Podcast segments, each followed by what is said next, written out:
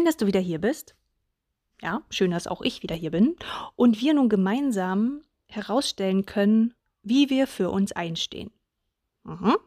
Also welche Aktionen wir konkret machen und wie eben auch die anderen erkennen, dass wir gerade für uns einstehen, für uns sorgen und auch selbstbewusst zum Großen und Ganzen beitragen, einfach da sind, präsent sind. Hm? Und da es manchmal ja auch diese kleine Stimme in uns gibt, die da so ein bisschen unsicher, unsicher flüstert, ähm, naja, dass wir das lieber nicht so machen sollten mit dem Einstehen. Ja, über den Anlass hatten wir ja schon gesprochen im zweiten Teil unseres Gesprächs heute. Habe ich dir nun ein paar hilfreiche Tipps mitgebracht, die dir den Prozess einfach erleichtern. Hm? Die dich, naja, die dich ein bisschen unterstützen dabei. Hm? Gut, freu dich drauf. Und nun lass uns loslegen.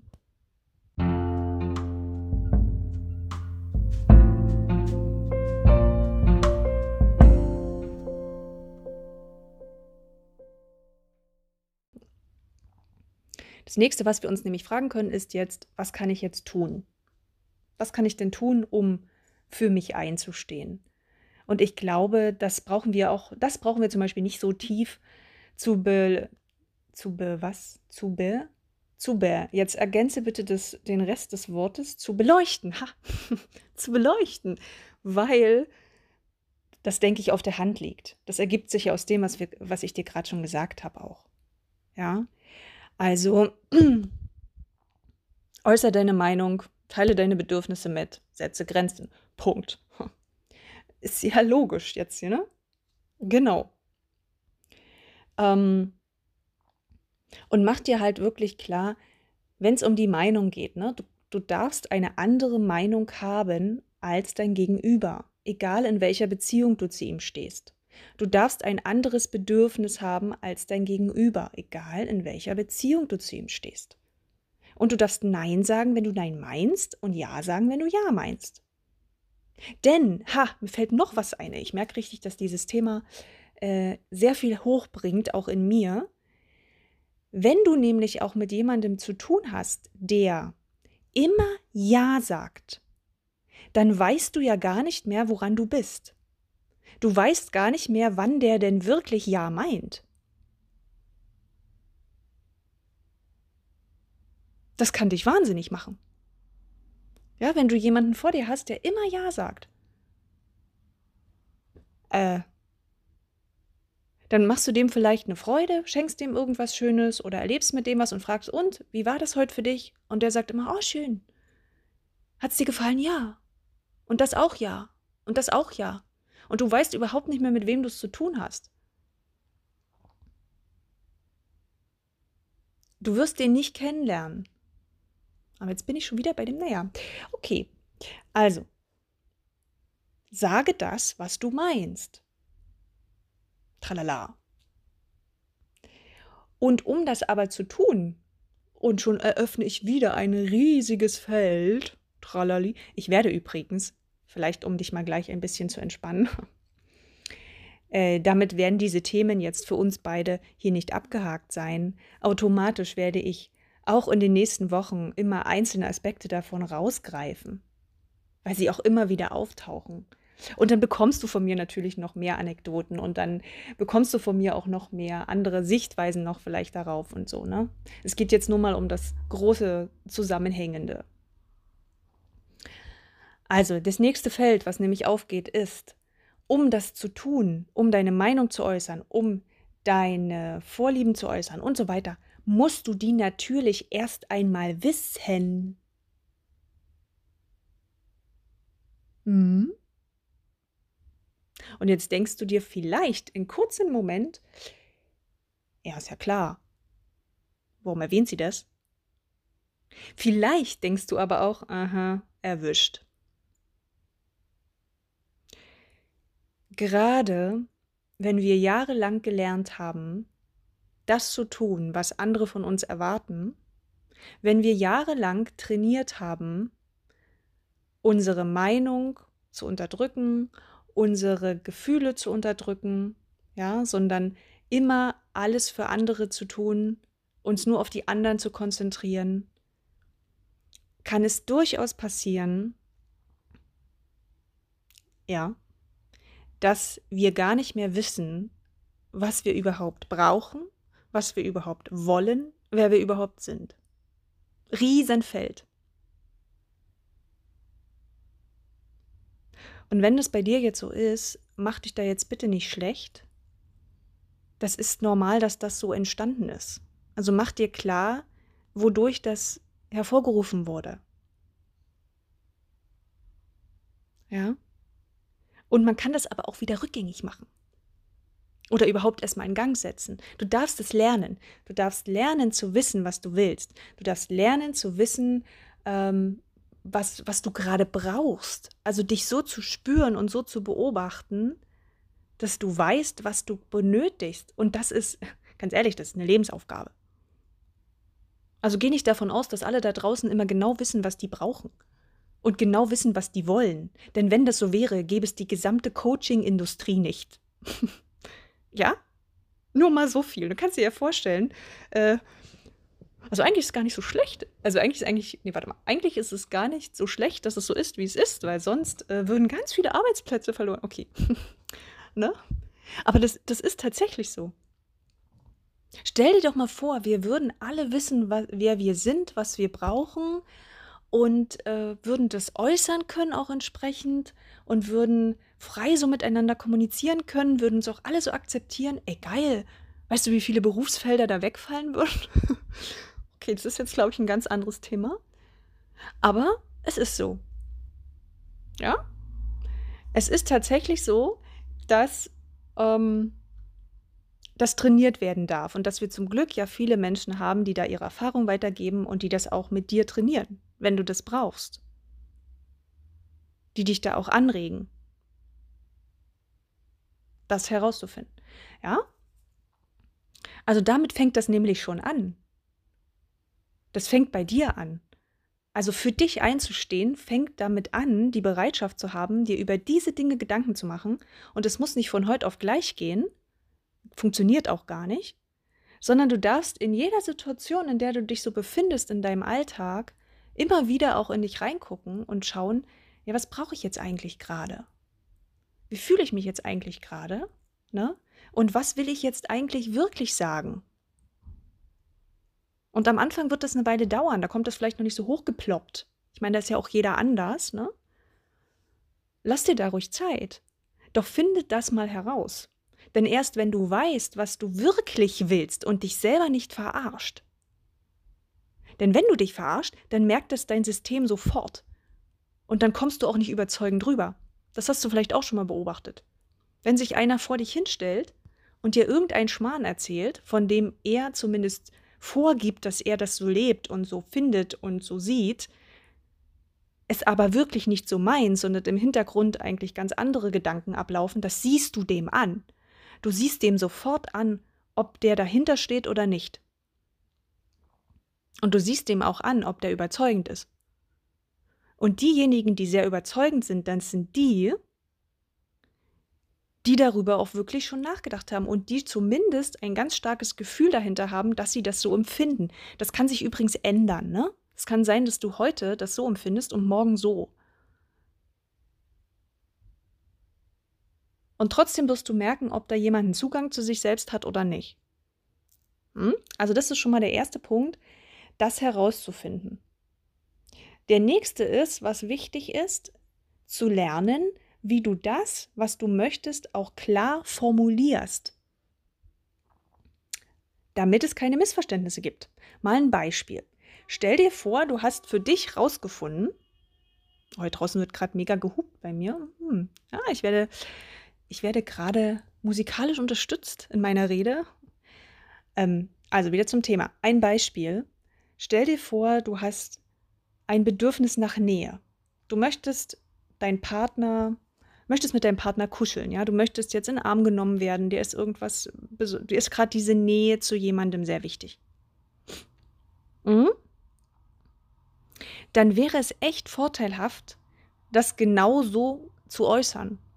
Und nicht zum Beispiel, wie das doch einige machen, vielleicht komplett das Gegenteil zu tun und den Partner wegzustoßen und solche Dinge zu sagen wie, naja, du hast ja eh keine Zeit für mich, dann gehe ich halt. Oder ähm, vielleicht bewusst sagen, nee, ich muss jetzt noch andere Dinge tun, äh, nee, ach na, keine Ahnung.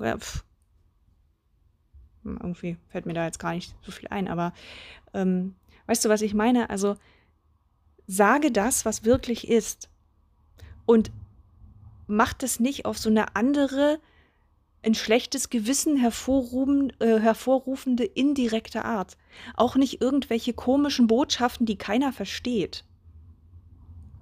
Ja, so wie dreimal Zwinke, Zwinkern mit rechts und siebenmal mit links heißt jetzt nimm mich in den Arm. Wenn du das mit deinem Partner natürlich abgesprochen hast, ist das cool. Aber wenn der das nicht äh, versteht, äh, wirst du vielleicht nicht das Ergebnis bekommen, was du dir wünschst. Ja? Also, das ist auch wichtig. Umso klarer wir sind und die Sprache sprechen, die mein Gegenüber versteht, umso größer ist die Wahrscheinlichkeit, äh, dass unser Bedürfnis auch wahrgenommen wird. Ja, also dieses klare Formulieren ist entscheidend. Ja, genau. Und dann, hatte ich ja vorhin schon erwähnt, geht es natürlich darum, für dich Mechanismen zu finden, damit umzugehen, wenn jetzt ähm, der Gegenüber nicht so reagiert, wie du es dir wünschst.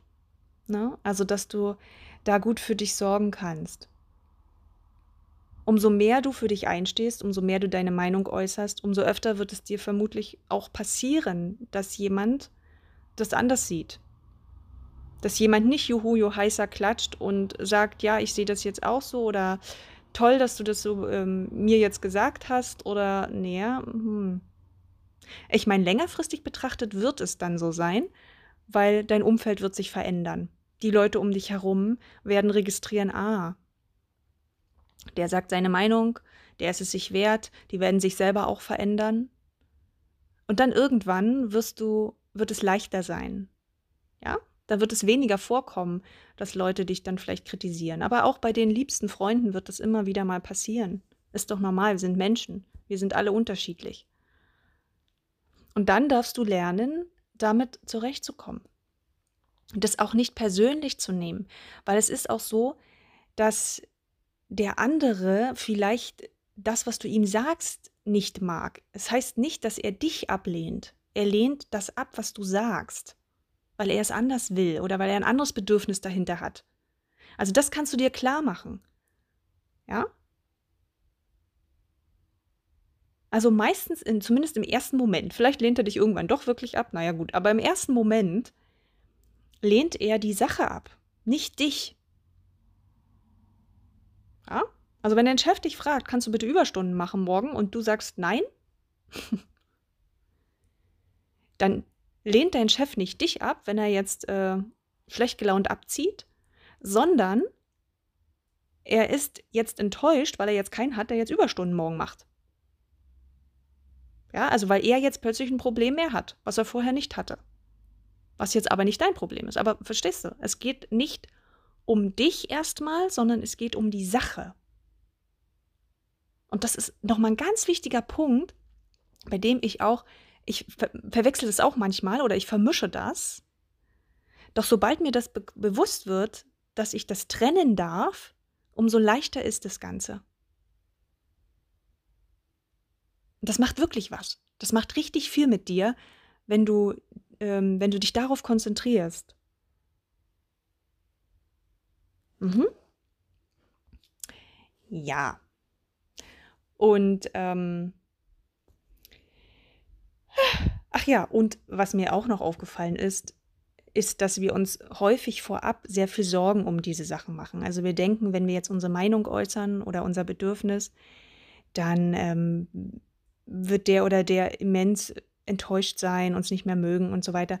Meistens ist das gar nicht so. Also unser, unser Gehirn, ja, was uns ja schützen will, das dramatisiert es häufig so. Und sagt, ja, das wird ganz schlimm werden, du wirst sofort ausgestoßen werden, unter der Brücke leben, keine Ahnung. Ja, der Säbelzahntiger wartet schon hinter der nächsten Ecke auf dich, allein, isoliert. Ähm, nein. Ne? Häufig sind diejenigen gar nicht so enttäuscht, wie wir denken. Oder auch nicht lange. Weil jeder ist so in seinem eigenen Space. Und gut, für den Moment findet das der andere vielleicht nicht gerade toll, aber warte mal, zehn Minuten später ist der vielleicht schon wieder bei dem nächsten Thema. Also das hat meistens gar nicht diese Dramatik, die wir uns da rein interpretieren vorab. Hm? Deswegen äh, nimm es auch nicht so persönlich und äh, gib dem Ganzen auch nicht so viel Gewicht. Ist natürlich so leicht zu sagen, ne? weil, wie gesagt, unser Gehirn, das schützt uns und das macht es wunderbar.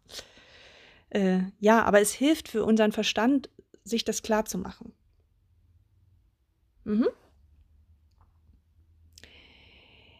Ja, und ich glaube, für die meisten ist es, wenn sie sich dafür so entscheiden, für das, was ich dir jetzt hier gerade auch nochmal so mitgegeben habe, dann ist für die meisten der größte Motivator der Gedanke, warum sollte ich mich schlecht fühlen, damit sich jemand anders gut fühlt?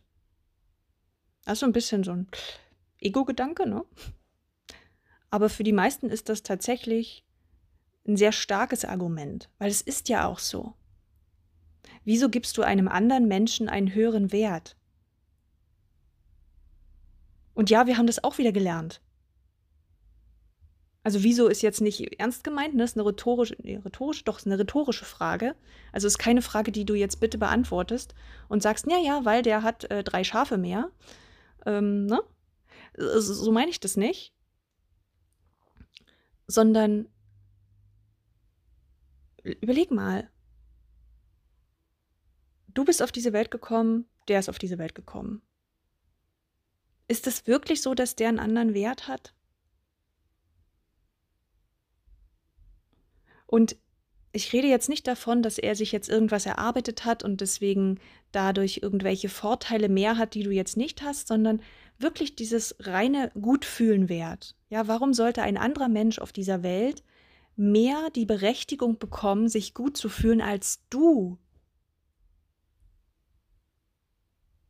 Als ich mir das übrigens das erste Mal so richtig gefragt habe, da glaubst du nicht, wie viel Tränen da bei mir geflossen sind. Also wenn du jetzt vielleicht gerade ein bisschen berührt bist bei dieser Frage, ich kann es fühlen.